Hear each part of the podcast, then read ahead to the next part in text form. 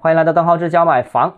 这个近三年在广州旧改市场上面最活跃的本土房地产企业之一的时代地产，那近期啊向广州市政府恳请退出八个旧改项目，希望协调返还二十点一亿元的前期投入资金和履约保证金。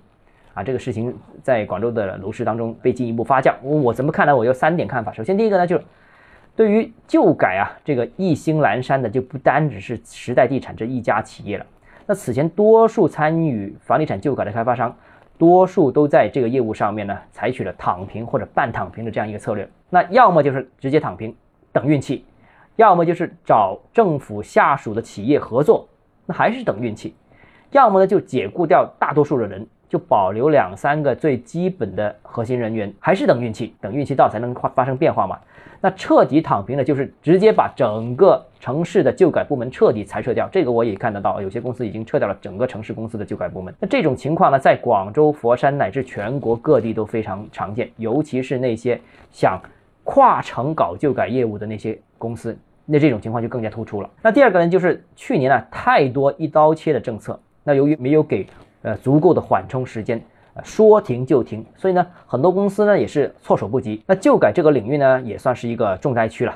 旧改这个业务呢，恰好是多数房地产企业的主要利润来源。啊，先说明一下啊，呃，现在市场上面的招拍挂拿地拿下来的，只是为了维持规模，但其实招拍挂的项目赚钱的真的不多，所以还是靠旧改。那旧改这些项目。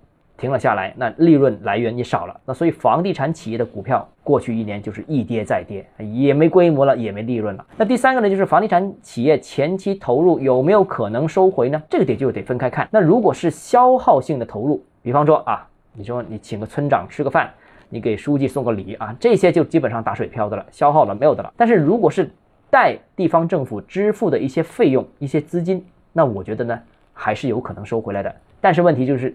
今年能不能收回来，那就有难度了，因为现在地方政府自己余粮也不多，所以呢，后续呢，整个旧改可能会陷入一个半停顿的这状态。好了，今天节目跟大家聊到这里啊，如果你个人购房有其他疑问想跟我交流的话，欢迎私信我或者添加我个人微信，账号是加买房六个字拼音首字母小写就是微信 d h e z j m f，我们明天见。